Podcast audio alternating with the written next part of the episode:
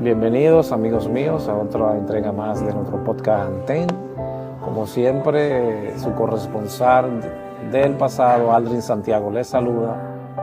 Y hoy estamos bien lejos de la cabina principal, que es en Estados Unidos, y nos hemos trasladado un poquito más lejano hacia Barcelona para atravesar algunos conversatorios aquí con algunas personas lumbreras dentro del sistema de salvamento acuático en la República Dominicana que trabajan en esta zona y han hecho esto parte de un peregrinal anual donde vienen y trabajan aquí varios meses en una comunidad llamada Girona.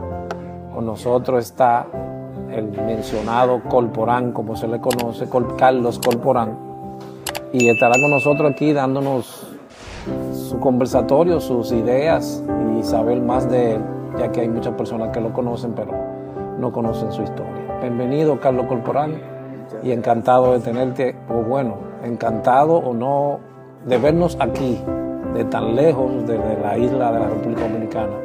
A mí, de mi parte, desde Boston, encontrarnos aquí en Barcelona. Eh, bastante inmenso. Bienvenido. Sí, gracias, gracias. un placer estar aquí con ustedes y muchos años sin, sin verlo realmente.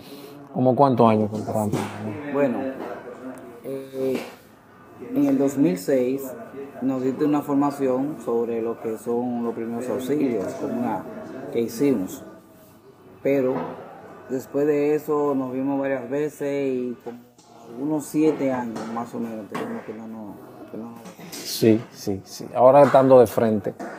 ¿Dónde nace, se cría Carlos Colporán, el que conocemos hoy? Bueno, yo, yo eh, nací en Cristo Rey. Mucha gente de por ahí ya, ¿eh? Sí, sí, nací en Cristo Rey y soy prácticamente Cristo Rey y Villa Consuelo. Nací en Cristo Rey, pero me crié más, mi entorno fue en base a Villa Consuelo. ¿En qué año tuviste? En el 68. Wow, eso no era la ciudad que conocemos hoy entonces, en esa época. No, muy diferente, muy diferente. Muy diferente. Completamente muy diferente. Antes existía, existía mucho, había mucho bosque, mucho monte. Y eso ya no, ahora ya la ciudad está completamente hecha. Ok. Allí hiciste todo, eh, eh, primaria, secundaria, ¿dónde asististe allí a todo eso? Yo asistí a la escuela Fidel Ferrer, que está en el Sánchez La Fe. ¿Todavía está ahí esa escuela? Sí. ¿Es una escuela pública? Una escuela pública. La escuela Fidel Ferrer, ahí hice toda la primaria. El bachillerato lo hice en Aperito, Liceo Víctor Estrellalí, hice, hice comercial y ahí después fui a la universidad, no la terminé. ¿A cuál? Sí, fui primero a, OIM y luego a la Universidad del Caribe.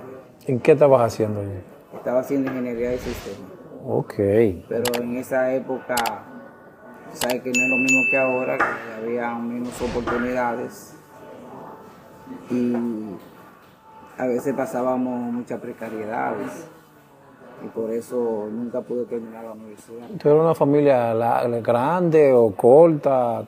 ¿Cuántos cuánto hermanos y hermanas? Nosotros somos nueve Tú eres el más grande, el, más, pequeño. El más pequeño de El más pequeño de nuestro hermano. Donde teníamos que ir era a la escuela era con la mitad de un cuaderno. Y con la mitad de un lápiz. La mitad de un lápiz. Sí, sí. Y teníamos ropa heredada de los demás hermanos y los libros de texto de los demás hermanos también. Por eso, por eso tuve tanta precariedad para la universidad y eso. Ok.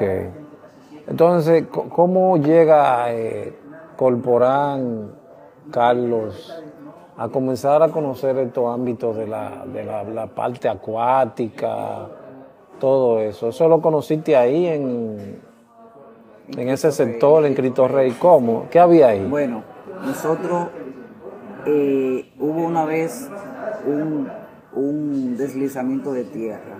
En Cristo Rey. En Cristo Rey. un deslizamiento de tierra, entonces una brigada de Cruz Roja, la brigada de primeros auxilios de Cristo Rey, llamada. Estaba, estaba Franklin Gómez. Oh, tú, tú, tú, eres de, tú, tú eres de esa brigada. Exacto. Ahora entiendo. ¿Cómo era que se llamaba esa brigada? Brigada de primeros auxilios de Cristo Rey. Pero yo sé muchas reuniones, Carlos Mañana, con ese grupo. Tú asistes a ellas, No, yo no estoy asistiendo últimamente. pero sí te han invitado. Sí, sí, porque estoy en el mismo grupo. Ok. Ellos están Luis Arias, Exacto, Luis Arias. Oh, entonces tú eres de esa, de esa camada también. Exactamente. Ok. Sí, sí. ¿Y de qué año estamos hablando de, de- de- de esa brigada? Bueno, eso fue, la brigada fue, creo que fue en el 82. Yo entré después. 83, 84. Entré más o menos, 83, 84, 86. eh, Entré y después dejé de asistir por, por trabajo. por los trabajos. Sí, exacto. Pero tuviste ahí con ellos qué tiempo? ¿Un año, dos años? Llegué como tres años con la brigada, pero aún me siento parte de ella. Ok, sí, porque es una brigada que ha, ha dado buenos frutos, personas que se- todavía están en, en- en- en el ambiente, como tú, que de la parte del socorrismo acuático. Exacto. Franklin Gómez, que es médico, todo eso, y, y- y esa hermandad se ha mantenido todos estos años. Exactamente. Ya entiendo. Pero alguien en tu casa tenía eso, ese, esa, esa visión de, de ayudar, esa visión de altruismo. Hasta ahora, el único que ha, que ha estado en ese ámbito he sido yo. Pero, El único que se ha interesado en esa parte de la familia, de los nuevos hermanos. Exacto. Pero es como te estaba, como te estaba explicando. Por ejemplo, había una vez un, un deslizamiento de tierra y quedaron tres niños atrapados. Entonces en eso empezaron, estuvieron los socorristas de la BPA, estaban tratando, ¿Cuál es- ¿Qué es la BPA? la Brigada de Primeros Auxilios, Ok. sí, estaban tratando de sacar a los niños. Y yo me acerqué, A ver la situación. exacto, a ver la situación y me puse a ayudar también. Era con pico y pala que se hacía y yo me puse a ayudar. Ellos me invitaron a la reunión, me gustó y seguí, seguí asistiendo. Sí, o sea, esa fue la manera en que entré. Y ahí tomaste cuál es el curso con esa brigada. Bueno, ahí hice primeros auxilios, hice la RCP, eh, después hice el de salvamento acuático, no directamente salvamento con una certificación, sino obtuve los conocimientos. Estaba Simeón, Oh. que era, el- que era el que Un gran profesor, todo. Simeón. Sí, sí. ¿Quiénes más estuvieron ahí en ese? Bueno, diríamos como, como un taller, algo así, que no era una, algo con, con certificación, pero sí era algo. Exactamente. Por ejemplo, nosotros lo que hacíamos era que todos los fines de semana se iba, nos íbamos para la playita. ¿Cuál en playita? la playita, eso es en Arroyo Hondo. Pero ¿existe todavía eso ahí? Yo creo que no. No, no, ya eso no existe, ya eso se ha secado y eso, y ahí. ¿Y qué era? Como un río, un Un río. río, un río. Exacto. Entonces nosotros íbamos ahí Hacer las a hacer prácticas. prácticas, nos entrenábamos. ¿Tú te recuerdas de la gente que estaban ahí contigo? Simeón, Luis Arias. Estaba Simeón, no, todavía Luis Arias no, pero sí estaba Simeón. que era el que daba la, la docencia, que daba. el que impartía. Fidel, ¿Cuál Fidel? Fidel, bueno, que no recuerdo bien el nombre. Estaba Mañana, que ese nunca se quedó. Car- Oh, ¿verdad? Gómez, Franklin Gómez también. también. Wow. Estaba Rocky. Rocky. Rocky es, bueno, nosotros decimos Rocky Martin todo el tiempo. Ok. Sí. Pero había un gran grupo. ¿De, qué, era. de, qué, ¿De qué cantidad de personas estamos hablando en esa época? Éramos más de 30. Wow. Más de 30. Y casi siempre asistíamos a todas, las- a todas las actividades. Eso era cuando no existía eh, el problema que tenemos ahora de internet y las redes sociales y la gente invertía su tiempo en cosas así, actividades para ayudar a otros, pero que también te enriquecían también a ti como persona. Esa era la forma, esa era la manera de uno entretenerse. Exacto. ¿Y qué tiempo duraste? ¿Qué tiempo duraste? ¿Qué duraron esas prácticas?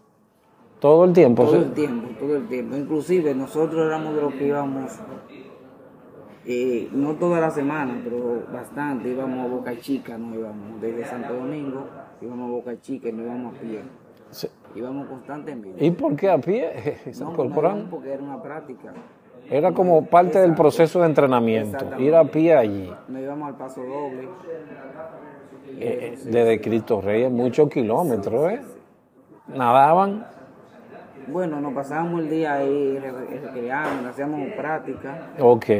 Hacíamos práctica, pero sabes que Boca Chica no es muy profundo. No, no, Sí no. se hacían práctica y eso. ¿Y retornaban de la misma forma entonces? ya No. ya, ¿verdad? En vehículo, ok, ok. Sí. Íbamos también, subíamos montañas, diferentes tipos de montañas. ¿No practicaban en la famosa caleta? Cuando eso no íbamos a la caleta. Porque Iban- no, Algunos sí, sí llegaron. no era una área abierta o no se conocía en ese sí, entonces. Era muy peligrosa. No, no se tenía tanto el conocimiento. Bueno, sigue siendo peligroso, entiendo, porque es bastante honda. Exacto.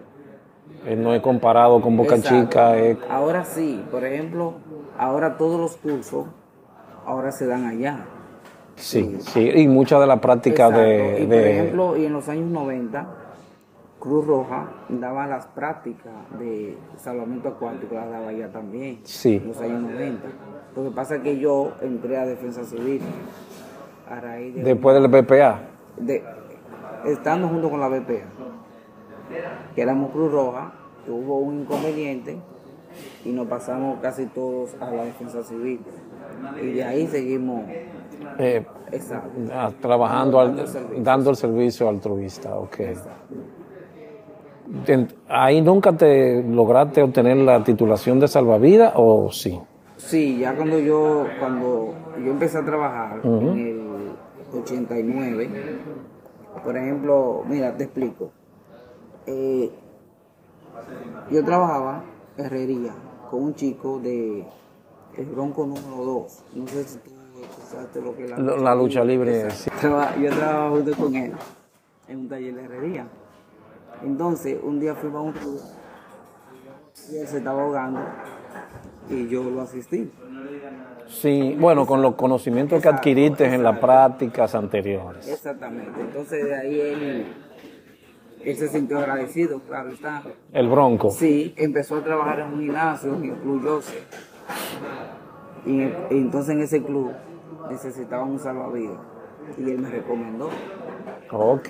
Yo no quería ir porque primero no tenía título, segundo tenía el miedo Una responsabilidad. y tenía temor todavía. Entonces, ¿qué sucede? Acepté el trabajo. Empecé a trabajar ahí como salvavidas sin estar graduado. Sí, como la mayoría de los salvavidas. Sí. así como- Bueno, al cabo de los seis meses y eso, pues me echaron a raíz de... de, de- era muy muchacho, ¿Qué edad tú tenías en esa época? 19 años. Sí. 19 Sí, años. Sí, más o menos, era muy, era muy joven todavía y todavía no, no tenía esa gran responsabilidad. ¿Qué sucede? Que de ahí eh, fui a trabajar a otro lugar, de ahí me llaman del Club Paraíso. Pero cuando me llaman del Club Paraíso, no, perdón, fui a trabajar al Country, hasta el nuevo Club. Pero yo todavía no tenía título. Entonces le explico a los chicos, este es Cordero, no sé si lo conocen, el Cordero, que era de la brigada también. Sí, creo que me recuerdo de él. Pues bien, Miguel Cordero me lleva ya, yo no tenía título. Entonces lo que hicimos fue que hablé con Bienvenido Mata. Mm, bienvenido, Mata. Dios lo tenga en gloria. Amén. Entonces ahí no- me dio el curso de salvamento acuático. Bienvenido, Mata era ya instructor de, de salvamento acuático para esa época. Exactamente. Ahí me dio el curso de, de salvamento acuático. Wow. A mí y a, otro grupo. Y ahí, entonces, con ese título entré a trabajar. a- ¿Por cuál institución estaba Bienvenido Mata? ¿Defensa Civil o Cruz Defensa Roja? De Defensa Civil, ok. Entonces ahí empecé a trabajar ya en, en Santo Domingo Country Club. A los seis meses, vamos a decir, seis meses, siete meses, él otra vez me echan, precisamente por lo mismo, por la poca Por experiencia. la poca experiencia. Eh, y de ahí entré a trabajar al Club Paraíso. Ya, pero ya, ya yo me siento ya un salvavidas más calificado en ese entonces. Luz Paraíso es viejo, entonces, es el que queda en la, en la, Churchill. en la Churchill, sí. Sí, sí. Ahí empezó a trabajar en el Club Paraíso junto con... Estaba, Simeón estaba en Los Prados, pero, pero él iba mucho allá. ¿Ya, ya Simeón era instructor de natación o De salvavidas? Era instructor Era- de natación. no, perdón, era salvavidas. Era salvavidas. daba clase de natación también, pero él realmente era Pues salvavidas. tú nunca te llegaste a topar con Henry Reyes por ahí también, porque Henry Reyes... no, no llegamos a trabajar juntos. Ok, ok. Pero él como instructor de natación o no? No. Bueno, él sí lo conozco de hace muchos años como instructor de natación, Ok. pero nunca hemos trabajado juntos. Ok. Entonces ahí en el paraíso, ¿qué tiempo duraste? Ya en Paraíso duró casi dos años. De ahí, porque ya, ya tengo mucho más experiencia, tanto, tanto en el área profesional como en la como de vida. Ya aprendo a ser más responsable y así. Y del Club Paraíso me hacen una oferta en el Club Narco. Entonces ahí sí paso al Club Narco. Ya empezó, empezó a trabajar, a ganar mejor, me están pagando más dinero ya soy, ya estoy más, más experimentado, vamos a decir. Sí. Y del Club Naco, entonces me hacen otra oferta en el Hotel Jaragua. Sí, que era uno de los centros fuertes de esa época. Exacto, el Hotel Jaragua. ¿Quiénes estaban ahí como salvavidas en el Hotel En el Hotel Jaragua? Jaragua estaba Nelson. Nelson, no recuerdo bien el apellido. ¿Quién más? Estaba Nicanor. Nicanor Nicanor, Martínez. Nicanor Martínez, sí. Sí, muy, muy buen instructor de salvamento acuático. ¿Quién más estaba ahí contigo? No, Porque o sea, éramos nosotros tres. eran ustedes tres, porque usted nunca llegaste a trabajar ahí con Félix García Ogando, que estuvo por ahí también. Sí, Hoga- Hogando entró, yo sustituí a Hogando. Oh, tú, tú fuiste que... Creo, creo que fue así, o él me sustituyó a mí, no sé. No, yo sustituí a Hogando. Porque él estuvo un tiempo ahí, me Sí, dijo. sí, sí. Yo Hogando cuando, cuando, cuando él se va, entro yo. Entonces ya del Hotel Jaragua duró 12 años. Pero 12 mucho años, tiempo mucho ahí. tiempo. ¡Wow! ¿Y cómo fue aquello de 12 años ahí? Sí, sí, bueno, tú sabes que ya ahí ganaba mucho mejor, tenía mucho más responsabilidad.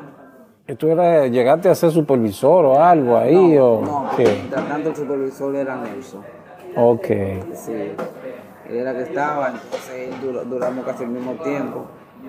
Y una vez que Nelson se va, eh, al que le tocaba la supervisión era Nicanor, ¿entiendes? Mm. Aunque no pusieron ninguno, pero sí lo Dejaron como el espacio libre Sí, ahí. de- pero sí veíamos a Nicanor como el supervisor, porque él era el más, El más viejo. Más viejo de edad. Pero son 12 años, no, es fácil. Ustedes vieron reconstruir todo eso ahí también. Y pasó por varias administraciones. Y pasó por varias administraciones y se lograron mantener. ¿No daban clases de, natación ahí en esa época? Pues nosotros dábamos clase de natación, pero era particular. ¿Fuera de, de- del Jaragua o dentro No, del Jaragua? dentro del, del- del mismo hotel. Dentro de las mismas instalaciones. Sí, sí. Bueno, pues tú tuviste suerte que no tuviste que emigrar para el este ni nada de eso, No, porque no, yo nu- nunca llegué a trabajar fuera de la... del, de, de- fuera de la ciudad. Exactamente, nunca he trabajado. Nunca, gracias a Dios. sí. Sí, sí, porque la gran mayoría tiene ahora, bueno, es porque ya hay más hoteles para allá y todo lo demás, pero Pues bien, entonces, de ahí del Hotel Jaragua, eh, monto una empresa, una pequeña empresa de, de ingeniería de sistemas. eso fue, eso fue con lo que hiciste en la universidad o Exacto, con lo que sabía de la universidad. No Ok. estaba graduado, pero sí. sí adquiriste los conocimientos. Ya tenía conocimiento. Empecé a dar servicio, cometí un error, hice que me echaran del hotel. ¿Cómo, cómo así? Para dedicarme a la empresa. Oh, creíste que allí era mejor, que te iba a ir mejor. Entonces me pasó como todo, como todo el que no sabe de administración. Sabía, tenía los conocimientos sobre, sobre lo que era el trabajo que hacía, pero no de administración. Cometí el mismo error, tuve un cambio de gobierno. ¿De qué año estamos hablando? Estamos hablando de 2000, 2004. 2004, 2005. Tú tenías el, el negocio era para arreglo de computadora, Exactamente. toda esa Que parte. cuando eso no había mucha computadora. No, no, era como, como el, el inicio de, de- de lo, de lo que hoy conocemos, que todo el mundo anda con una computadora. Que te- Exactamente. y entonces, Ahí duró, duró dos años. con ese negocio. No, no. Con el negocio. Con el negocio. ¿qué, qué tiempo? Sí, con el negocio un año. Entonces después me tuve que dedicar a trabajar a otro. Entonces de ahí duró dos años fuera de lo que El- el- lo que es salvamento acuático. Exacto. Y ahí entro a trabajar. No, voy a, voy a hacer un curso en el 2006. ¿Un curso de Un qué? curso de salvamento acuático, que ahí es donde... Porque ya tú eras Sí, salvavidas. Sí, sí. Fui a hacerlo. Ah, ok, ok, fui a ya, ya. hacerlo porque no estaba haciendo nada. Era una, como una reválida. Exactamente. Entonces ahí, ahí que te conozco. Ok, sí, sí. Creo que eso fue para, eh, para lo, lo- Los famosos viajes de Sansón. Sí, sí. Exacto. Para los que no que escuchan, eh, acá en Barcelona, en algunos países también para Norteamérica, se hacen unos, se necesitan salvavidas y hay compañías aquí en Barcelona, en España, en España, que necesitan, que necesitan personal y lo que hacen que reclutan este personal en países de República como República Dominicana y otros países de Latinoamérica para que vengan a trabajar a esta área. Y eso es lo que está haciendo Carlos Corporán aquí ahora mismo. En ese curso, tú me dijiste que yo era instructor de RCP Exacto, el primer auxilio y eso. y RCP. ¿Y quiénes fueron los que dieron la docencia de la parte más? Yo digo Miguel Cueva, Nicanor, Nicanor. eh, pequeño, digo, que en Gloria, Dios lo tenga en gloria. El nombre de pequeño, Francisco Almanza. es Francisco Almanzar, para que la gente lo, lo conozca. Lástima que este, estos aparatos y esta tecnología apareció ahora, porque hubiese sido maravilloso tener a Francisco Almanzar en una entrevista. Por eso le digo a todos los que nos escuchan, traten de hablar, señores, que nadie sabe que, o que- si vamos a dejar esto para el futuro. ¿Me entiendes, corporal? Por eso te, te ataqué mucho. Y mira que decidiste, no, no, yo voy a donde tú estás para que hablemos. Exacto. En ese curso, ¿qué pasó? ¿Vinieron, fueron algunas personas de aquí, de la compañía que te iba a contratar? Sí, no. no, en el, en el 2006 eh, hicimos la evaluación, Ajá. se hizo la evaluación, se hizo todo, pero se cayó el proyecto en el 2006. Entonces ahí las personas se desencantaron, lo que, lo que ¿Por qué se cayó? Bueno, no. ¿Vieron algo que no le gustó? No, no, no, no. Tú sabes que era la primera vez que iban a viajar de Santo Domingo. Para España. Para España. Entonces, no sé si era que faltaban documentos, no puedo, no podría decirte exactamente. Exactamente cuál fue el problema. Exactamente, pero ese, en ese año se cayó todo. Ok, en 2006 estamos Exacto. hablando. Entonces entro a trabajar, como te dije, a ver, yo tenía dos años que no trabajaba en el área, entonces ahí entro a trabajar en el Hotel del Embajador. Oh, que queda para la 27, para allá atrás, Sí, en la Sarasota. en la Sarasota. Exacto, entro a trabajar en el Hotel del Embajador. Salvavidas otra vez. Salvavidas, sí. Y luego entré a trabajar en el Hotel Dominican Fiesta. Trabajaba en los dos lugares al mismo tiempo. Uno en la mañana, otro en la tarde. ¿Cómo te hacías? Tenía doble horario.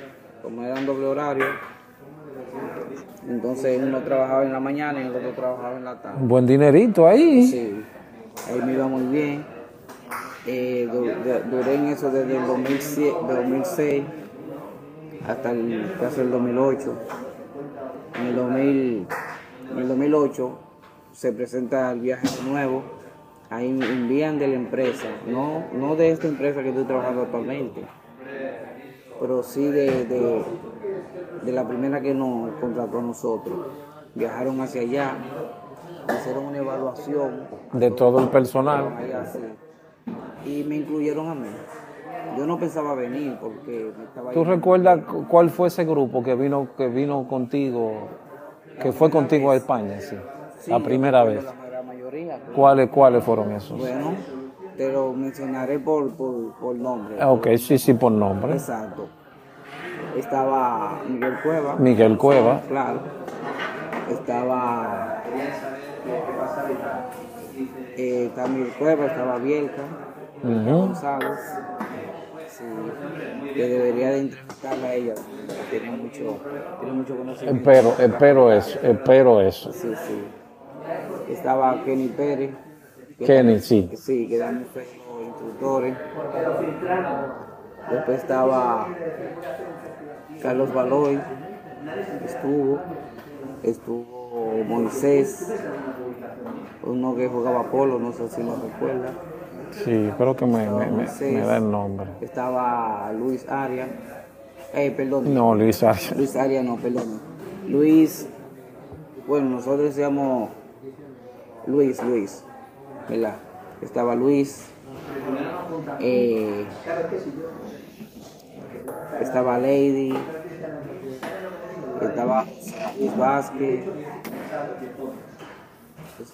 José Luis Vargas. Eso, eran, eran muchos, eran ¿Cómo cuánto eran en total el número? 28, 19 personas. Contrataron mucho entonces, Exacto, en ese entonces sí. pero era un buen grupo, un buen grupo de número y un buen grupo de personal que sabía lo que estaba haciendo. Estaba, Porque eran de- estaba Francisco Almanza. Sí, sí, sí, sí, sí. Me recuerdo que fue que Pequeño vino también. sí. Fue un buen grupo, un grupo de, de- de- de profesionales bien, con muy buena experiencia. Aquí duraron cuánto, cuánto que se dura. lo- La primera vez nosotros duramos seis meses acá. ¿Y por qué La tanto? primera vez, sí, porque lo contrataron por seis meses, pero aunque trabajamos mucho menos, ¿entiendes? Ya- Pero aún así le pagaron esos meses o no. Bueno, eh, a nosotros sabes que nos pagaban por hora. Sí. Entonces, el primer año no cuadramos realmente. Y además que aparte de que lo que nosotros ganamos, cuando llegamos acá, así mismo se nos, se, Se gastó. exactamente, así mismo se gastó porque no conocíamos nada, no sabíamos dónde íbamos a comer, no sabíamos dónde estaban los supermercados, no sabíamos tomar un autobús. Y todo fue gasto, todo fue gasto. Porque no conocíamos nada. O sea, ya a partir del segundo año sí empezamos ya a A, normal. A como a adecuarse, a ver cómo yo puedo ahorrarme más por acá, si compro mi comida en el supermercado, toda esa parte. Exactamente, las viviendas todo. Ok. Y a ubicar los mejores lugares de trabajo. Ah, porque también el que la primera vez no era un... Exacto. Por ejemplo, yo trabajé la primera, los dos primeros años que yo llegué, trabajé en el lugar que me asignaban. Pero ya, a partir de la tercera temporada, ya yo pedía, porque ya yo conocía los lugares. Y entonces ya yo, por ejemplo, lo primerito que hice fue que dejé de trabajar en piscinas públicas y en hoteles y me fui a trabajar a los campos. que son, ¿qué tienen? Qué, ¿Cuál es la diferencia entre que ellos? los campos te dan alojamiento, te dan, te dan la comida, Y es un ahorro. exactamente. Y ahora está trabajando en Y camping. Y hace más horas. Y hace más horas. Ahora tú trabajas solamente en camping. Eh, no, eh, porque nosotros cambiamos de empresa. Hemos cambiado de empresa dos veces. Y con esta que estamos, estamos trabajando en piscinas principales. Son, es más difícil, digo, no le dan ahí el, el- el- la- No, el pero- alojamiento. No, pero tú sabes que ya la cosa ha cambiado bastante, que no es igual los años 2008, 2009 y así. Ahora ah, el salario mucho mejor y todo. En comparación con, con República Dominicana, ¿qué de diferencia tú ves en la parte, esta, cuál es la diferencia entre aquí y la República Dominicana? Ya con todos tus años que tú tienes de experiencia. ¿Experiencia a nivel de trabajo o a nivel de... de- de- Bueno, vamos a verlo a nivel de la formación y a nivel económico. Dime primero a nivel de formación. A nivel de formaciones hay mucha diferencia. Mucha, mucha diferencia. Por ejemplo, aquí en España existen dos tipos de trabajadores. que te comentaba, que es o dos tipos de, de salvamento, que es el salvamento competitivo, que es el de competencia. Cuando tú dices com- salvamento competitivo, ¿a qué te refieres? Cuando hacen competencia de salvamento. Aquí existe eso, Exacto. solamente para eso, salvamento acuático competitivo. Exactamente. Pues son personas que tienen un buen, buen nado y todo eso. Exactamente. Sí, sí, son muy buenos nadando. Aquí son muy buenos nadando. Sí, Hay una buena... exactamente. Es un deporte normal. Ok, Deporte más. ok. Sí, sí. Y entonces el otro que tú me decías, Y el, y el salvavidas de trabajo. O sea, so- aquí se le llama socorrista. que es el que atiende la- la- las dos situaciones, en el agua y fuera del agua. Exactamente. Entonces, por ejemplo, ¿cuál sería la diferencia entre diferentes, entre nosotros? Yo te, yo te voy a poner tres diferencias. O sea, de tres países diferentes. Ok, Que es España, o sea, Europa, vamos a decir, pero España. ajá, Entonces, el Caribe, vamos a decir, República Dominicana. Y Estados Unidos. Entonces, te pondré esas tres diferencias. Por ejemplo, en Estados Unidos se trabaja mucho con equipo y con mucha prevención. Sobre todo con equipo. En España, en Europa, se maneja mucho lo que es la natación saben de todo, ¿eh? pero hacen más énfasis en lo que es la natación. Y nosotros en el Caribe ni trabajamos con equipo ni trabajamos tanto la natación. Se trabajan ¿eh? igual, pero no, no, no, no tan fuerte. Nosotros trabajamos más con la lucha cuerpo a cuerpo. Porque trabajamos, como dicen, casi a mismo. Por eso es que la Fundación Grupo Salva Más Vida está el tipo de formaciones que da, lo da basada en esas Es- tres. escúchame, Esas e- tres esa, esa fundación de grupo salva más vidas. ¿Qué es eso? Explícanos un poco a los que nos escuchan de qué trata. Porque el Grupo Salva Más Vida es una fundación que se dedica a la enseñanza de socorrismo en todas sus áreas. En todas sus ¿Cuándo fue creada? ¿En qué año? 2017. ¿Tú fuiste que la creaste? Exactamente. En 2017. Eh, ella trata, te voy a hablar un poquito de la, de la fundación. Sí, sí, sí, ok. Sí. Esa fundación trata, por ejemplo, eh, te explico. Nosotros somos salvavidas, que tenemos muchos años trabajando, muchos años de experiencia, tanto como en salvamento, muchas personas, como el caso de Viaria, tienen mucha experiencia en, en lo que es eh, en el área de bombería, en incendio y todo eso. Pero te explico. A veces, eh, suponiendo que se esté, que haya un incendio, un conato incendio, y hay una persona atrapada. ¿Qué sucede? Hay una persona atrapada, tú tienes conocimiento para, para entrar y subir y, y sacar a la persona. Yo lo tengo, Luis ya lo tiene, pero no tenemos la misma habilidad que hace 20 años. Suponiendo que haya un que haya un ¿cómo te explico? un naufragio a 500 800 metros De la costa. de la costa nosotros vamos a llegar y tenemos la habilidad para llegar pero no tenemos la misma resistencia que hace 20 años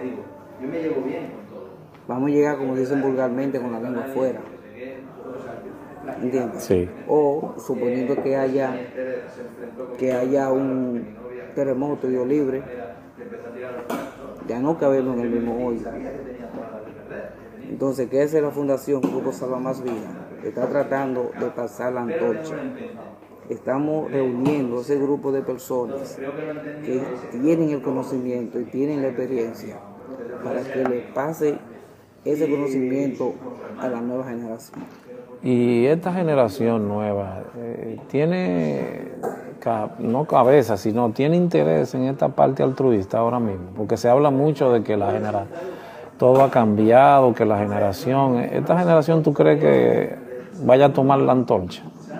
Bueno, estamos tratando de eso. Tienen muchas personas allí jóvenes. Sí, ¿Cuántos? sí. No puedo decirte exactamente la cantidad que tenemos porque vamos dando las formaciones.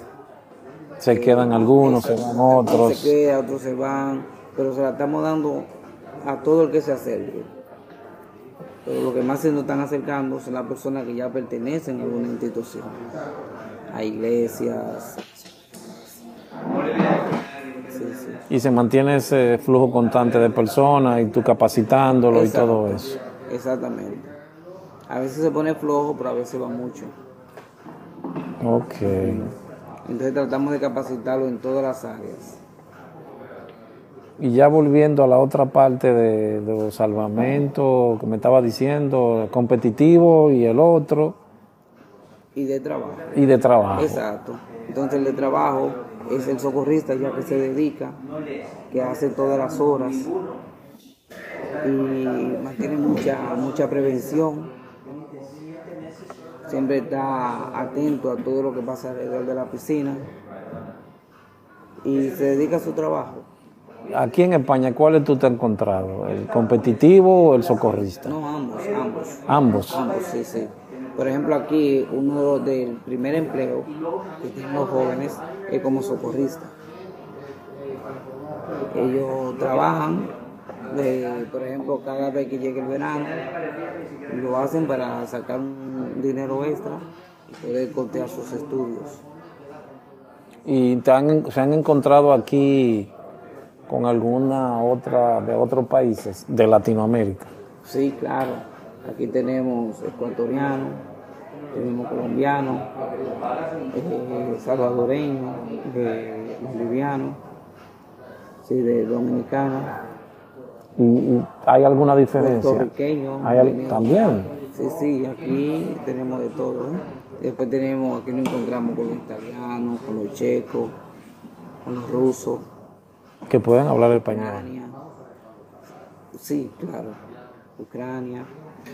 Aquí tenemos de todos los países trabajando acá. Oh. ¿Y hay alguna diferencia eh, entre los, eh, los hispanohablantes de República Dominicana, los de acá, los de Colombia? ¿Cuál tú crees que es la diferencia? ¿En cuál tú has visto con, tu, con tu experiencia de años? ¿Qué tú crees que tiene de diferente? Bueno, lo que pasa es que ya nos hemos adaptado todos, ya nos conocemos. Mm, Esto es como, como un centro de reunión, aquí nos reunimos todos, de casi todos los países. ¿Y no hay alguna diferencia entre ellos? Es decir, tú no te has dado cuenta de que, bueno, los de Puerto Rico son buenos, los de, los de Colombia son... Ok, ok. Bueno, mira, eh, todos son buenos. Aquí nos encontramos todos, buenos y malos nos encontramos todos acá. Pero entre los, valga la redundancia, entre los socorristas que yo más he aprendido, ha sido con los argentinos. Los argentinos son Los buenos. argentinos, que son lo- con lo que yo más he aprendido a trabajar. Me han dicho eso, que son bastante buenos. Exacto. Ellos también están aquí, tienen su presencia aquí. Sí, sí. Cuando llegamos la primera vez, éramos 800 y pico socorristas, como 850. Wow. Éramos todos. Y argentinos habían 650. Pues lo iban a buscar de, de a- de a mucho. Sí, sí. Después seguían los peruanos, después los ecuatorianos, después los dominicanos. Y después los demás países aparecían dos, tres, diez y así. ¿En cuánto se ha mantenido la nómina de, de, los, de los dominicanos? ¿En cuánto? Bueno, no sabría decirte porque ahora trabajamos en diferentes empresas. Al final cada uno ubicó su, Exactamente. ubicó su mejor, em- su mejor opción y la tomó. Al final fue así. Pero se quedan en qué área que, que ustedes más trabajan, casi siempre. Barcelona, Madrid, ¿cuál? En Tarragona, Tarragona. Tarragona. Sí, eh, había una gran parte aquí en Girona, pero la gran mayoría está en Tarragona. ¿Qué es lo que hay allí? Eh, ¿Centros acuáticos? Hay de ¿qué? todos. Hay de todo. los centros acuáticos, hay piscinas, hay playas, muchas playas. Muchas playas. Sí. Aquí, en- aquí en Girona tenemos lagos, ríos, playas Y también. en tiempo de verano se utilizan Todo, todos. todo, todo. Oh, pues estamos hablando de una gran cantidad de salvavidas entonces que se necesitan en esa zona. Exactamente. Porque tú me dijiste que la primera vez fueron Éramos 850. 850. Y ahora hay más o menos. Yo diría que vienen menos ahora. Vienen menos. Sí, sí, porque cada día le van poniendo, los requisitos son más fuertes. ¿Por qué? Por ejemplo, por ejemplo, ahora para poder trabajar en el área de Cataluña, debe de tener un documento llamado RUPE. Rupe. RUPE, sí, que ese, ese se da es para pertenecer a la Asociación de Trabajadores de Deporte de Cataluña. ¿Y cómo Entonces, tú de- consigues? ¿Y cómo tú consigues eso? Por la cantidad de años que teníamos trabajando acá. Se lo- se lo otorgaron automáticamente. Exactamente. Por ahora el que, el que lo necesita Tiene que pagar tiene que tener y tener X cantidad de, de, de horas. de horas trabajadas. Wow. Entonces tiene que pagar O como, hacer, o hacer los cursos nuevos. como cuánto tiene que pagar. No, no es mucho. Ok. No es mucho. No puedo. Eh, está, oscila más o menos como los 150 euros.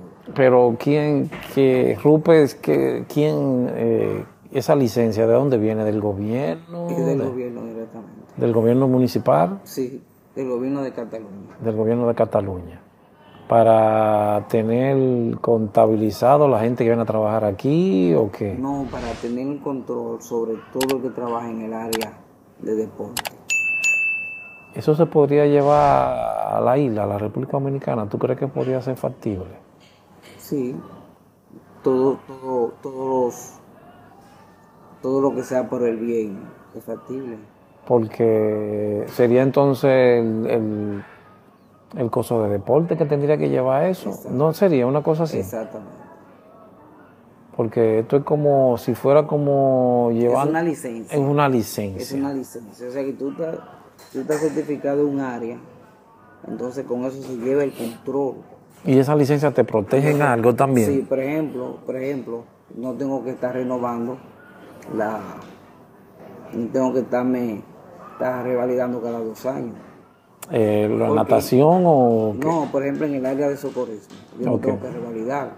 ¿Por qué? Porque como estoy trabajando, Sí, estás en función. estoy, estoy en función. Sí debo, claro, me tengo que actualizar, todo igual, ¿entiendes? Pero esa licencia me protege. Sí, exacto, entiendo. Y ahora se exige que para poder trabajar tiene que tenerla en el área de Cataluña. Eso yo lo veo bien, porque entonces tienen una contabilidad de las personas que están ahí, cuál es su capacitación Exactamente. y todo lo Cada demás. vez que uno hace una capacitación, que uno lo envía, eso se va. A un sistema. Exactamente. Pero eso sería muy buena idea ya, digo yo, pero ¿cuál sería la institución que llevaría eso? Sería que ver cuál sería la que tendría la gestión. Porque deporte tiene muchas cosas ya con los atletas, sería... Porque ese es el gobierno municipal de ahí, de Cataluña. Exacto. Entonces se tendría que hacer por, por así mismo también. El gobierno de el gobierno municipal de, de Higüey, que tiene muchos hoteles para contabilizar y tener control ahí de las personas. Bueno, habría que verse, habría que verse. Habría que verse. ¿Y cómo ha sido la experiencia ahí en estos años en el salvamento acuático aquí en Europa? Bueno, eh, nosotros, por ejemplo, al principio que veníamos, teníamos, como te decía, las condiciones de trabajo eran muy diferentes. Ahora son Eran más, más más, dificultosas. dific- eran más dificultosas. ¿Por qué? ¿A razón de qué? porque no conocíamos nada, no conocíamos nuestros derechos, no conocíamos, Se- no se- nos. Se tomaban, eh, es decir, la gente que lo contrataba tomaban beneficio de eso a ustedes no saber. No. No, no, no, en ese sentido, en ese sentido no. Ok. Pero para nosotros, Poder exigir. exactamente, Entiendo, entiendo, entiendo. sí, sí. Pero vinieron también otras cosas buenas, como cuáles. Las capacitaciones, por ejemplo, como decía que allá en Dominicana trabajamos casi con, en- con la mano pelada, como dicen. Ujú. ¿entiendes? Pero aquí ya, tú- ya hemos visto equipos que no conocíamos. Aquí Por se... ejemplo, está el caso del DEA, Ok. que aquí se implementaron Y nosotros nunca, es más, en Santo Domingo serían muy pocos los lugares que tienen DEA. Sí, muy y cierto. muchos lo tienen, pero no lo saben utilizar. Y aquí es muy, donde quiera que hay uno siempre está cardio protegido, lugar cardio Exactamente, protegido, lugar cardio exactamente. protegido. He visto mucho de eso. Sí, sí, sí. Ok, Y la capacitación en cuanto a salvamento acuático, ¿no le dan esas capacitaciones, algún entrenamiento o algo? Bueno, cuando, Uso de cuando equipos. al principio, sí nos lo dieron. ¿El que le dieron? Nos dieron la capacitación y una revalida. Una reválida. Exacto. Y ya, pero a partir ¿Cómo, de ¿Cómo es el proceso? ¿Nos podrías explicar para alguna de la gente que nos escuchan? Es decir, la reválida. ¿Qué, la qué se le exige? ¿Qué se le exige? No, por ejemplo, tienen, tienen, aquí tienen un penso en el área de socorrismo. Por ejemplo, es muy... Tenemos que cumplir ese En Estados Unidos, déjame ver, son como algunos 200 metros, en, no, 500 metros como en 10 minutos, una cosa así, o 5 minutos. no me Exacto, recuerdo. exacto, Algo así es- también es- igual. Exacto, es con tiempo. Hay una serie de, de, de- De prácticas práctica y todo física. eso. Sí, Pero viene siendo casi lo mismo a Sí, nivel sí, mundial mismo, es lo entonces, mismo, es lo mismo. porque lo que se requiere es, la, es la parte física tuya, exactamente, física y mental. de tu capacidad mental y física. Ok, ok. ¿Y considera que aquí es más fuerte o allá en República Dominicana? Bueno, aquí es mucho más fuerte el trabajo, por lo menos en verano.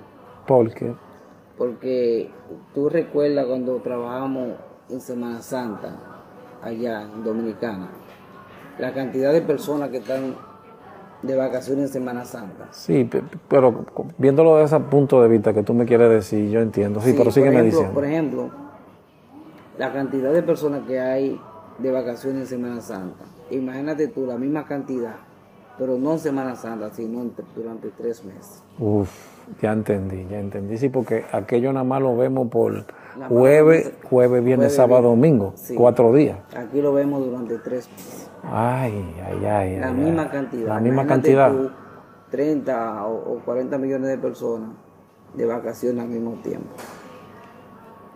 Fuerte, Durante los tres meses, sí. fuerte. Primero, una parte que dura 20 días de vacaciones, después otra parte dura 20 días, y así, pero siempre se mantiene una media de 30 o 40 millones de personas Y créanme, vacaciones al mismo tiempo en toda Europa. y créanme, amigo, que el calor aquí es insoportable y ha subido bastante en este año y se espera que para el próximo año sea peor, según, vi los pro- según vi los pronósticos. Sí, mira, este año, hace dos semanas tuve, el- la temperatura nos subió a 43 Eso en el viene, área donde yo estaba. eso viene siendo como 90 y pico de grados, porque ustedes lo tienen aquí en, En Celsius. exacto, ese es el problema. Viene siendo 90 y pico en, Exacto. en Fahrenheit. Exacto, donde nos subió a 43, donde estaba, eso es en el pueblo donde estaba, estaba en olor. Ah, y claro, más el sol. que- Exacto. Entonces el viento que, que- que pasaba venía caliente, porque venía arrastrando todo, todo el caliente que iba encontrando en el camino. Ay Dios, eso era, era como la repa que estaban ustedes. Exacto. Aquí es obligatorio que el socorrista debe entrar al agua, porque debe de Obligatorio. mantenerse hidratado. Tiene que entrar para, para eh, refrija- refrigerarse un poquito y beber mucha agua. Exactamente, es obligatorio completamente. Ok. ¿Y se ha mantenido el mismo grupo de personas que vino contigo en el 2008? ¿Ha bajado? No, ha bajado bastante, porque muchos se, muchos se quedaron A vivir a acá. vivir acá, exacto. Otros nos fuimos, lo que de los de lo que nos hemos mantenido más, ahí ya somos como cuatro o cinco personas. Es- Somos los que nos vamos, venimos, vamos, venimos. Pero eh, tú sigues haciendo el trabajo en República Dominicana, ¿de qué tipo? Porque puede tener este, este lapso de tres meses que te lo permiten. Sí. ¿Qué Ahora sigues explico. haciendo? A partir del 2008, te explico, yo Ah. sigo trabajando como socorrista. Ok. Por ejemplo, cuando llego, a partir del 2008 para acá, viajé aquí, duré el tiempo que duré. Cuando llego a, a Santo Domingo, pues trabajé de nuevo en el Hotel Jaragua. Eh, bueno, trabajé dos veces en el Hotel Jaragua, dos veces en el Dominican Fiesta, dos veces en el Hotel Meliá. trabajé casi dos años en, en Casa de España. Sí. Y, y actualmente estoy trabajando en Club Arroyo. O sea, te lo mencioné así porque... Y te permiten ese espacio ahí de tres Sí, meses. Ellos te lo. van permitiendo. Entonces, por eso, te lo, por, por eso te lo mencioné todo junto, sin mencionarte la fecha, porque cuando viajo a España, cuando regreso a Santo Domingo, entonces ahí entro a trabajar a esos lugares. Por ejemplo, entro al Hotel Jaragua, después me regreso de nuevo a España, vuelvo de nuevo al Hotel Jaragua o entro a otro hotel y así. Tú, ha- tú- mantenido todo el tú hablas con, con- con los contratantes tuyos allá y le dices, mira, yo voy, ellos te lo permiten. Claro, bien. claro, claro. Claro, para, para eso tú tienes que tener un buen background, un buen historial. Exactamente. Entonces, por eso tal vez te lo permiten también. Sí, no, y que también, por ejemplo, yo de que llego, lo primerito que yo hago es que enseño a las personas que estén allá. Lo, nuevo, lo nuevo que viste aquí. Exactamente. Y lo ayudo y todo, y siempre trato de mantenerme en el área.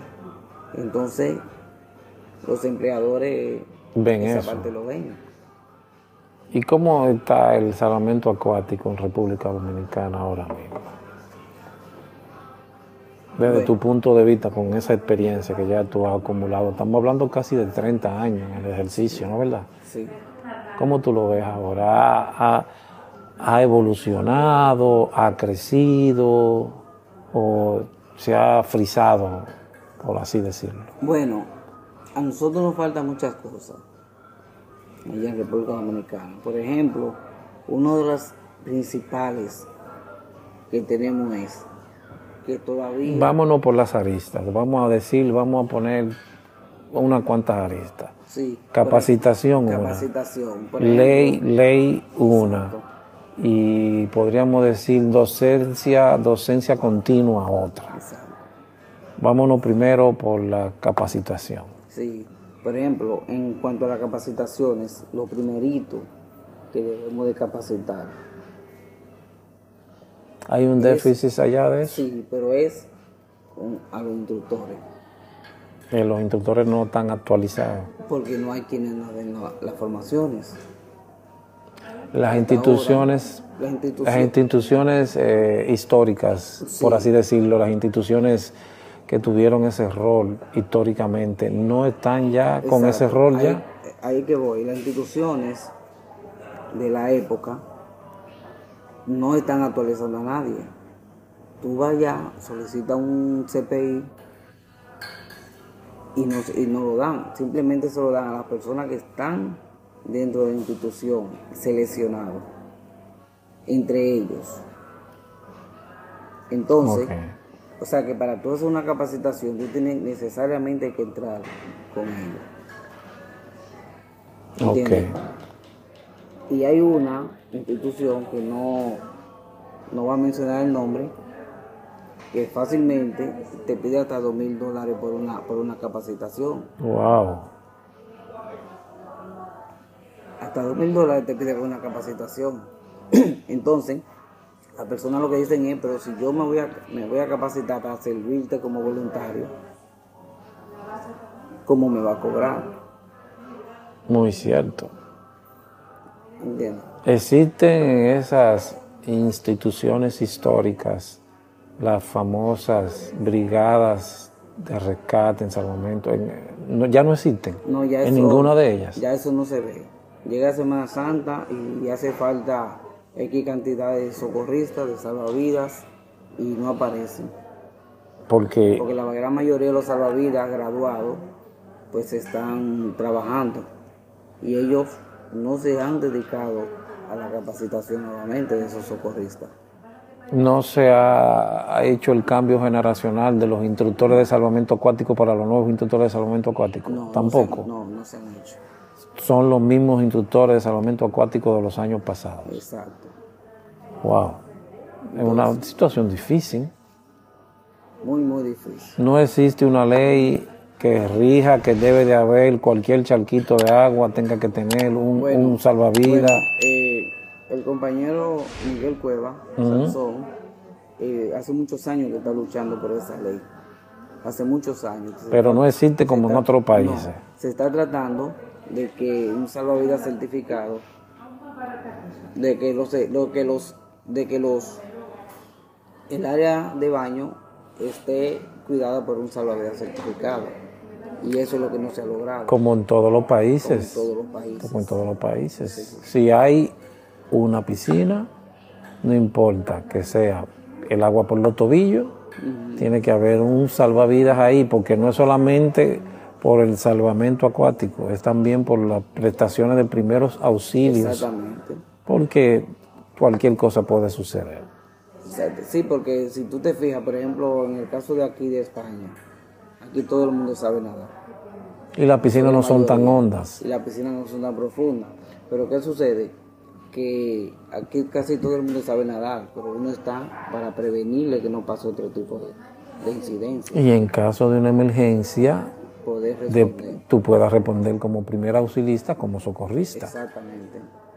¿Y, ¿Y por qué entonces aquello no se le ha dado ese valor que, que conlleva? Porque mira cómo ustedes están aquí, aquí se le está dando el valor porque lo están contratando de sus países para que vengan a trabajar aquí. ¿Por qué no se, no se tiene ese valor en la República Dominicana hacia esas personas que hacen esa labor, que hacen ese trabajo?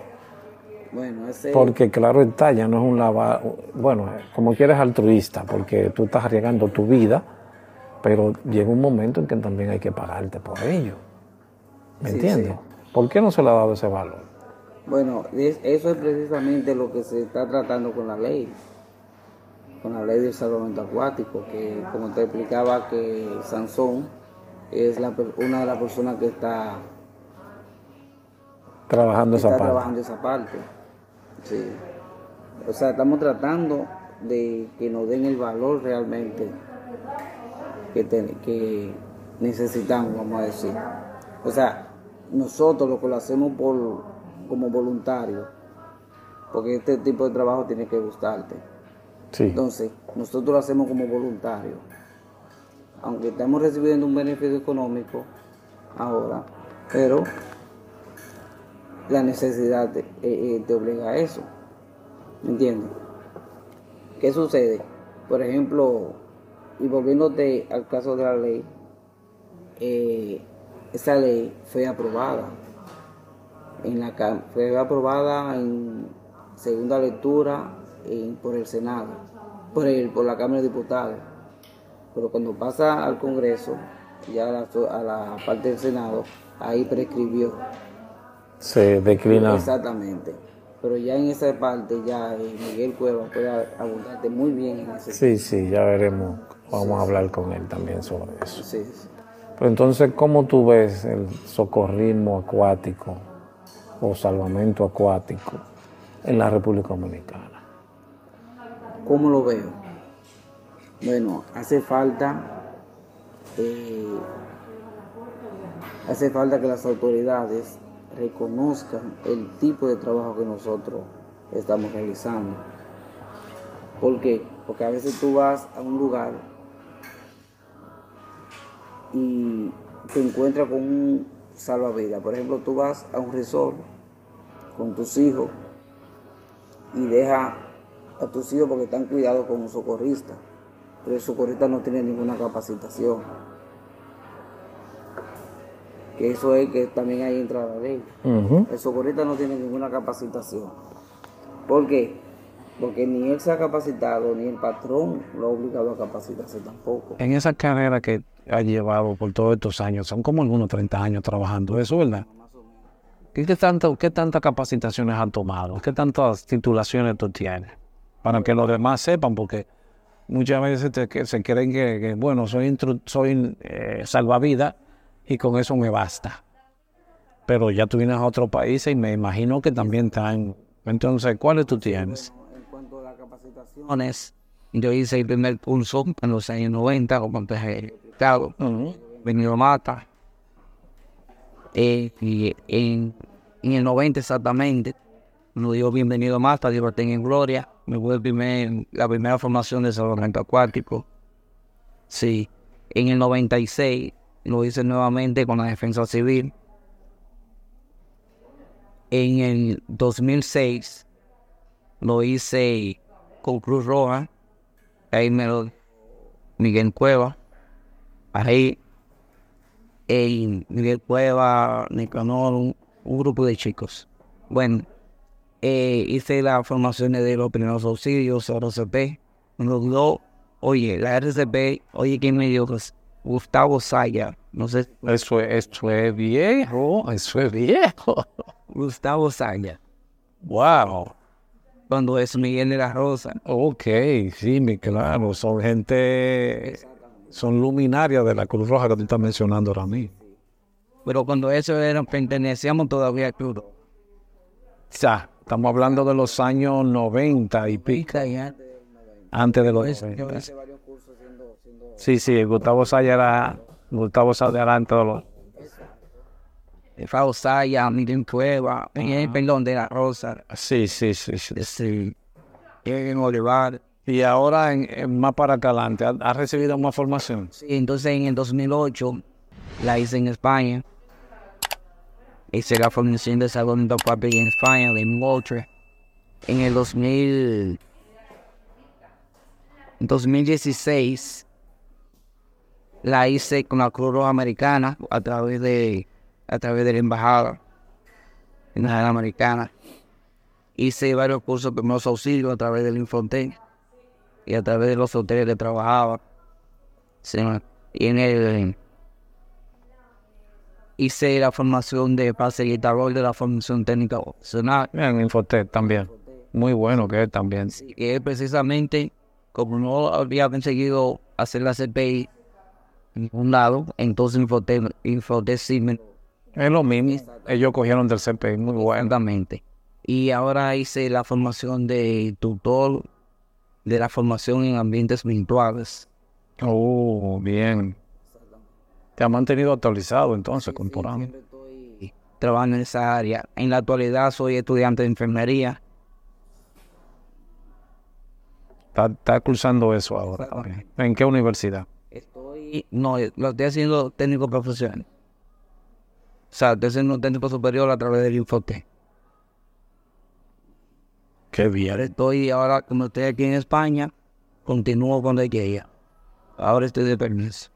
Permiso, o, bueno, que esto- esta es la época de verano allá, ahí se detienen la clase y entonces comienza después. Ok. Entonces, ¿qué tú consideras ahora? ¿El salvamento en República Dominicana ha crecido, se ha detenido? Eh, ¿Cuál es el proceso que lleva? ¿Cuál, cuál es tu visualización? ¿Se ha detenido? Y se está intentando, pues.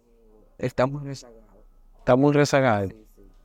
Por lo que estábamos hablando anteriormente, la- las instituciones eh, No se está pagando bien. O sea, tampoco. en el caso de los que trabajan por, por, por necesidad de dinero, Ah, no se está, no se está pagando bien. En el caso de los que, que lo trabajan por, como voluntarios, bueno, ahora son muy pocos. ¿cómo te puedo decir? Eh, si hay alguna, como me acababas de decir hace un ratito, algunas que, instituciones que te están, son capaces, capaces de decir dos mil dólares, caramba, en Estados Unidos lo que viene costando una capacitación de ese índole máximo 350 dólares.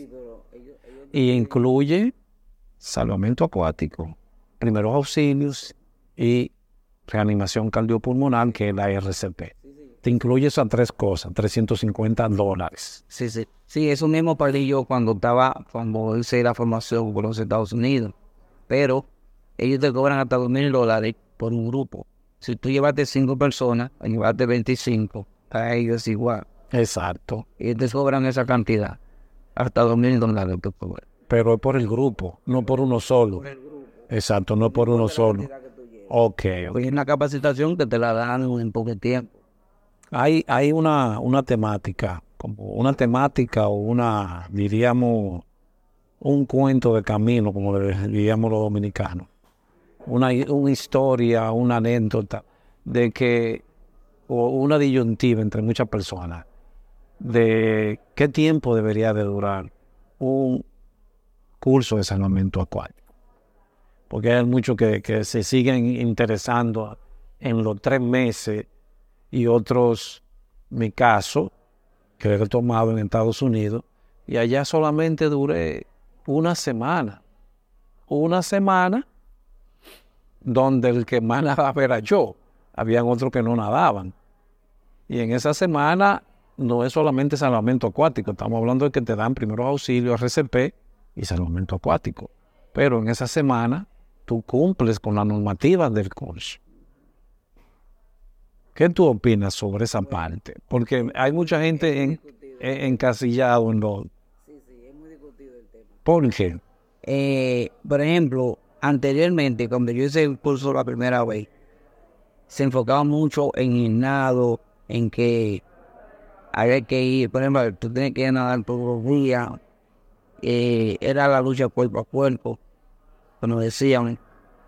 Y la persona todavía te escucha cuando dice, no, porque cuando yo tomé el curso, duraron tres meses y te hacían, y tenía que aceptar tal cosa. O sea, anteriormente la formación era, como decía, el que tuviera más resistencia.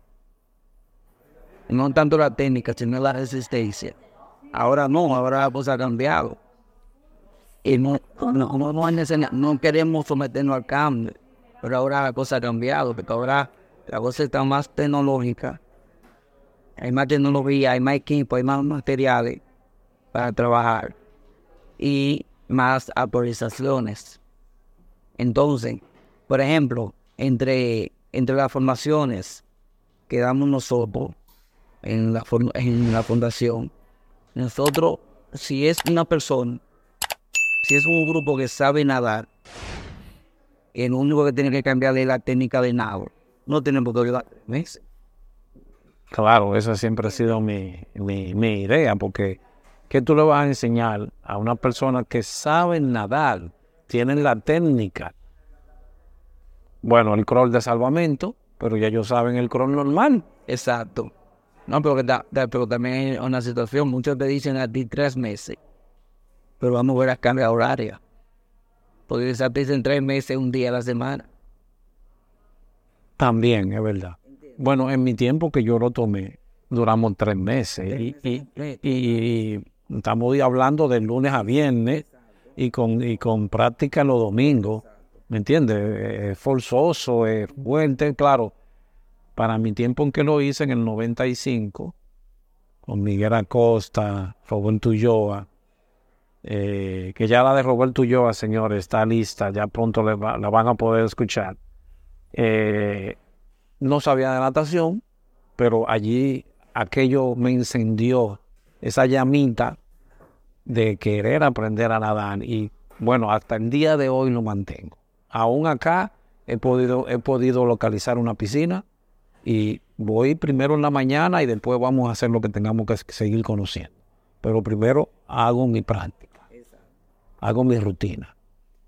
Entonces tú como instructor corporal, ¿en qué tiempo darías una, una, una docencia de salvamento acuático? Bueno, ahora yo tengo dos formas de darla.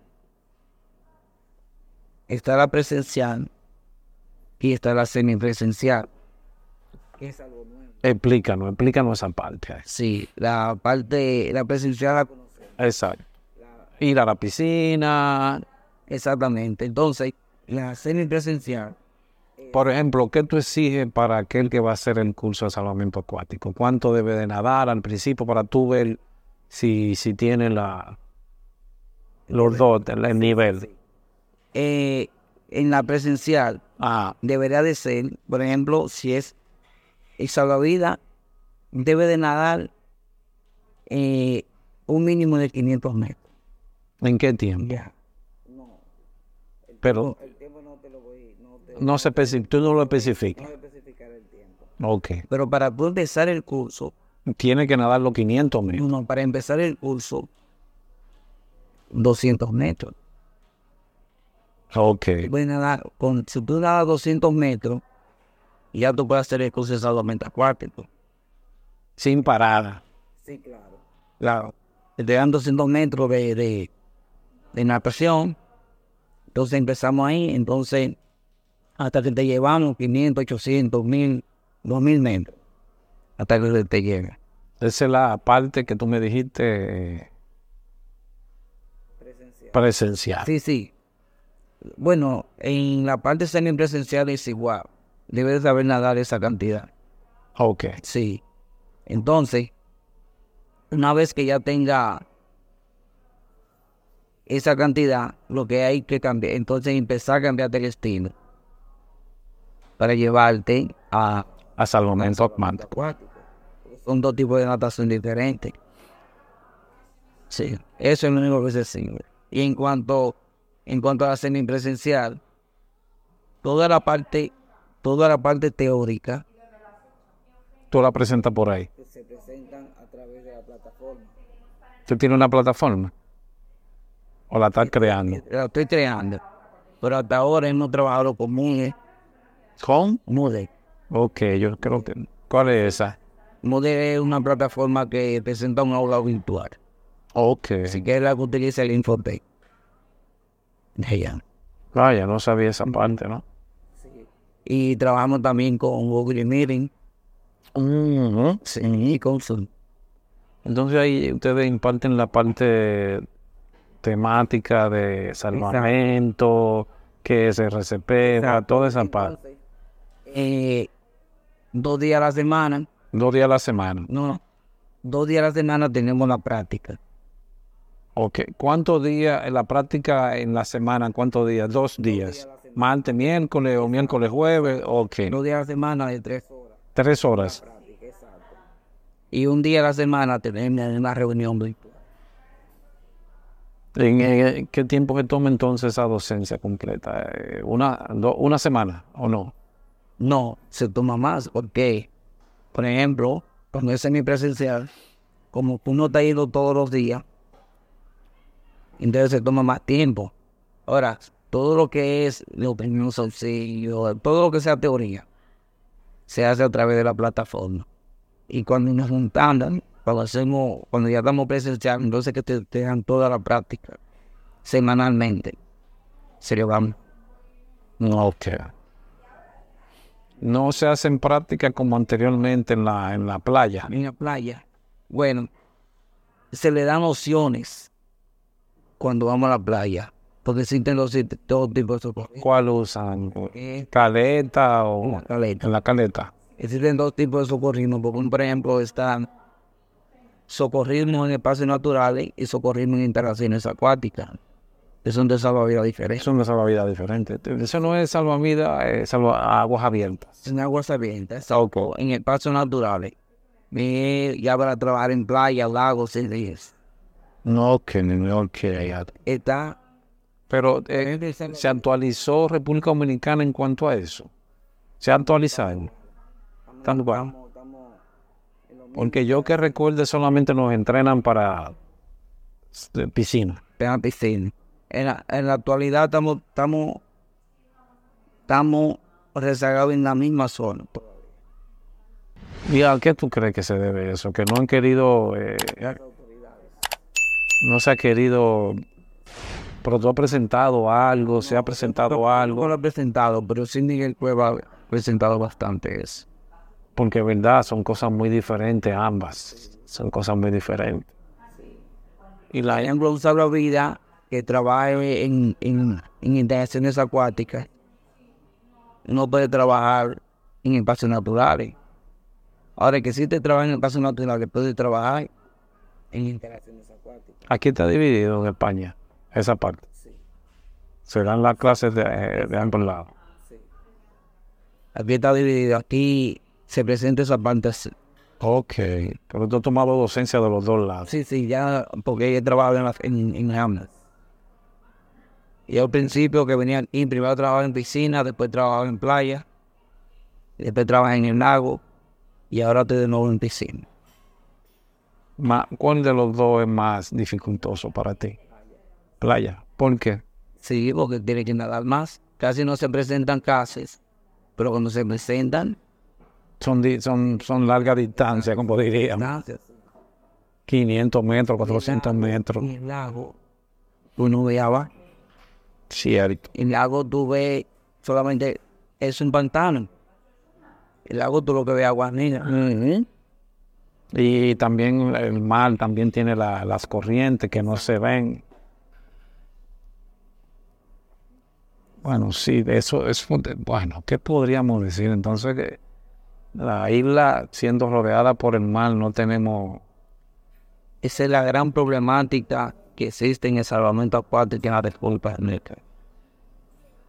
Estamos rodeados de mar, sin embargo no existe la cultura de natación. Bueno, hay que ser sincero. eh, eh, natación es un poco es un poco costosa, no en todo el mundo y hasta no hace unos cuantos años, tú sabes que donde tú trabajaste son piscinas cerradas, que son clubes. Y no todo el mundo tiene acceso a pagar un club de eso. Hasta los otros días fue que se pudo abrir un poco eh, la piscina olímpica, que tú sabes que era, era extremadamente difícil nadar en la piscina olímpica. Y gracias al mismo Henry Reyes, que de- democratizó un poquito esa, esa parte ahí. Y hoy mucho podemos decir que nadamos en una piscina olímpica. Pero en aquel entonces era casi imposible tú entrar a, a esa parte. En otros países es así, aquí también sale caro, porque no todo el mundo tiene acceso tampoco. Es un poquito incómodo, es un poquito incómodo, pero se pueden hacer los cambios, se pueden hacer los cambios. Ojalá que algún día sí pase. Entonces tú estás impartiendo y estás, claro, poniendo tu granito de arena, no solamente es hablar, tú estás siendo partícipe del cambio con tu fundación. Esa fundación no cobra o cobra en la capacitación. Y nosotros no cobrar. Pero a veces, a veces se recibe una aportación mínima porque al profesor Hay hay que. hay que darle su dieta. Ok. Al profesor hay que darle su dieta y de equipo hay que trasladarlo. Y la piscina hay que ¿Y qué te mueve a eso, Carlos Corporán? Porque no sería más sencillo tú hacerte de dinero a cobrar tu dinerito y ya, y no. ¿Qué te mueve a ti? ¿Qué te mueve a ti eso? Hacer eso, ¿qué te mueve? porque siempre me ha gustado. O sea, la vocación de servicio que yo aprendí con la brigada, como te dije, la brigada de primeros auxilios de, de Torrey. La BPA. Sí, la BPA todavía Está ahí en está dentro de mí. Es que eso de, de- Yo recuerdo, eso de ayudar no se te quita aún cuando están con todo este cloro que uno ha cogido, no se le quita a uno. yo recuerdo que la Roja tenía una camiseta. Hace muchos años. La Cruz Roja tenía una camiseta que decía, la Roja es un pedacito de mi corazón.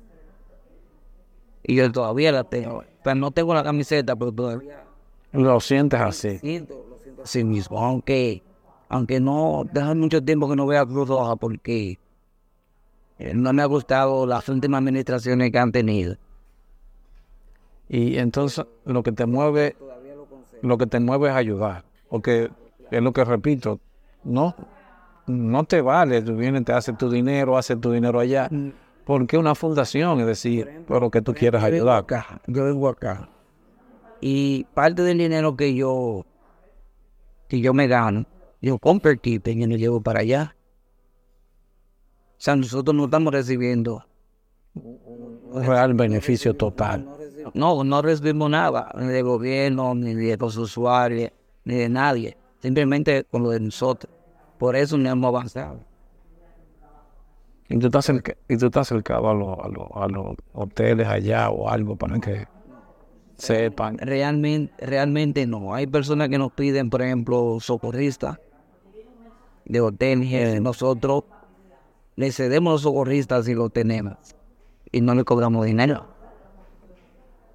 Hay otras, hay otras personas y otras instituciones que, por ejemplo, de recursos humanos, que le piden un socorrista, van a trabajar, pero hay que pagarle. Nosotros no, nosotros simplemente le decimos, mira, vete a tal sitio que está necesitando. Pero no sería tú tratar de poner algo como lo que tú has aprendido aquí, de lo mismo que te trajo aquí una agencia o algo. para que tú tengas ese, esa, ese formato allá también. ¿O es imposible hacer ese formato en la República Dominicana? Todo se puede, todo se puede. Pero nunca me interesa. Lo que te mueve es el altruismo. Exactamente. Eh, nunca me ha interesado allá los cursos, por eso digo, los- las formaciones se dan gratis. Pero tal vez este, este sea el momento, porque si no se hace algo así, nunca se va a poder. Sí, mira, yo tengo personas que dicen, mira, si tú no le cobran, le van a dar valor. Eso siempre lo he tenido en mente. Y ya la verdad que al final es así, lamentablemente. Pero como hice una entrevista una vez, lo que me dio esa persona es totalmente real. Que en nuestra época nosotros no teníamos que mantener a nadie. Ahora el, el, ni- el joven tiene que mantener un celular y por eso necesita dinero. Pero nosotros salíamos de la casa, punto y ya, y regresábamos ese mismo día. No, no estábamos atentos a redes sociales y que si Instagram y que sin Twitter. Y tal vez por eso no nos interesaba tanto el dinero, no, no, no éramos tan monetarizados. Mira, ya te, yo envié un video que lo subieron ahora reciente, subieron ayer, donde hay una persona ahogándose. De la persona se tira del puente, y se tira o lo tiraron, no se sabe. Pero la cuestión es que está, se está ahogando. Y alguien lo está grabando. Wow. Y no lo ayudaron. Pero nadie se. ¿En dónde fue eso? ¿Aquí, allá? Llamé ella. Ahora, desde dos fue ayer. Ay, ay, ay. esposa me dijo a mí de ese, de ese De ese incidente. Ella no vino cerca de ahí. Me dio de ese incidente y después yo vi los videos cuando me enviaron. Y esa persona está ahogando y nadie entra a ayudar. Pero si no están grabando. Todo el mundo lo está grabando. ¿Se tiene alguna estadística en República Dominicana de los cuasi ahogamientos que suceden al año? Sí, hay estadísticas. Yo ahora mismo no puedo decirte directamente ¿Cuánta? ¿Cuál es la cantidad? porque me he desconectado. Cuando yo vengo para acá, Te desconecta un poco. me desconecto casi por completo. Ok, no, pero es alto, es alto, porque aquí mismo en España está en los ciento y treinta y pico, según yo pude ver. Ayer, ayer estaba viendo la noticia y vi como 135 en todo el pedazo de, todo el trayecto del verano. Pero ojalá que podamos avanzar. Entonces, ¿tú crees que el salvamento allá necesita un empuje? Hay que empujarlo. Pero eso se, eso se logra con la ley, pero hay mucho interés por esa ley. Pero ¿y las instituciones tradicionales? ¿Uno cree que con ellas también se puede avanzar o, o ya o ya, ya, ya ya quemaron su etapa? El problema es que las instituciones Las tradicionales. eh, no tienen el voluntariado que deberían de tener. Para poder hacer el trabajo que lleva eso ahora. Porque ya todo se ha vuelto material. Cada quien anda buscando algo del pastel, como diríamos. Eso es lo que pasa con, la, con las adicionales. Que ya lo que anda es buscando más numeritos que personas. Yo recuerdo, mira, eh, yo intenté ingresar nuevamente al QFN. Hace, hace tres años, tres o cuatro años, intenté entrar nuevamente al Club. Y cuando llego allí, eh, me encuentro con una persona que es de la que está dirigiendo, que tan pronto me vio, me conoció y sabía de, De tu, de, de tu historial. Exacto, sabía de mi historial. Pero no le interesaba Que tú estuvieras ahí. que estuvieras ahí. Ay, ay, ay. Que son de la famosa, de la famosa época de oro que nosotros teníamos. Ajá. Eh, sabe que la Cruz Roja fue secuestrada. Bueno, entonces, y nunca dejó paz, nunca dejó que uno pasara. ¿Y cuál era la idea mía? Entrar a intruso. Dar de ti. Dar de ti. Porque ya a mí no me interesa nada de Cruz Roja, que Cruz Roja me dé a mí, porque ya yo tengo, ya yo lo he logrado. O sea, yo iba a dar mi- de mi parte. Entonces esa persona no lo tenía en lugar. Te, en cierta forma te bloqueó. Exactamente. ¿Y quién perdió? Bendito sea. Exactamente. Qué barbaridad. Corporán, da los nombres y los números de teléfono de, tu fundación para que la gente te pueda contactar para en caso de... Sí, eh, la fundación se llama Grupo Salva Más Vida, Formación y Socorrismo. Y el número de teléfono es eh, 809. Ah. Perdón, 829. Ok. 743 4432. ¿Tiene algún email o algo donde le puedan comunicar también? Se llama Salva Más Vida, eh, arroba gmail.com. Ok, ahí se pueden comunicar con Carlos Corporán para docencia, eh, cursos o la misma evaluación de, riesgo dentro del área de salvamento acuático. Y también eh, estamos en, en, Twitter y estamos en Twitter en arroba, arroba eh, salva, más vidas. Ok. Eh, para ayudar y si necesitan algún salvavidas o algo que tiene bastante contacto con ellos, ustedes puedan tener acceso a eso. Ya casi finalizando, eh, ¿tienes alguna palabra que decir para toda la gente que nos va a escuchar? Y que una palabra de aliento de que, bueno, no es el mejor de los trabajos, pero la reconfrontación eh, moral va más allá de aquello que te puedan pagar. Bueno, mira, para mí, para mí, para mí, una de las mejores cosas que yo he podido recibir es cuando, cuando tú haces este rescate, ese abrazo que te da esa persona o ese familiar de esa persona. Esta es de las mejores recompensas que uno puede recibir. Quizás no te da un abrazo de cuerpo, pero tú sientes ese agradecimiento, tú sientes ese calor cuando esa persona Eso es lo que más te ha llenado, y todo de ti. Qué bueno, qué bueno. Ojalá que dentro de la República Dominicana podamos cambiar algo en los años que vienen y que tú seas parte de ese cambio. Tú seas parte del cambio. Que aún habiéndote puesto trabas para poder ayudar, entonces ya decidido, ok, pues voy a ayudar yo desde mi parte. Te, deseamos lo mejor en esa fundación y que siga creciendo y que siga viniendo acá y sigas nutriéndote para llevar a otros allá. De verdad que sí, Carlos. Muchas gracias. Dame la oportunidad de expresarme. Quizás no me expresé, no sé si me di a entender, pero traté de dar lo mejor de mí. No, lo, todo, ten la seguridad de que quedó bastante bien y ya la podrás escuchar después que hagamos todos los cambios y todas las cosas. Y señores, otro, otra entrevista más con ustedes, Andrés Santiago, y nuestro invitado especial, Carlos Comporán, estuvo con nosotros desde Barcelona, España.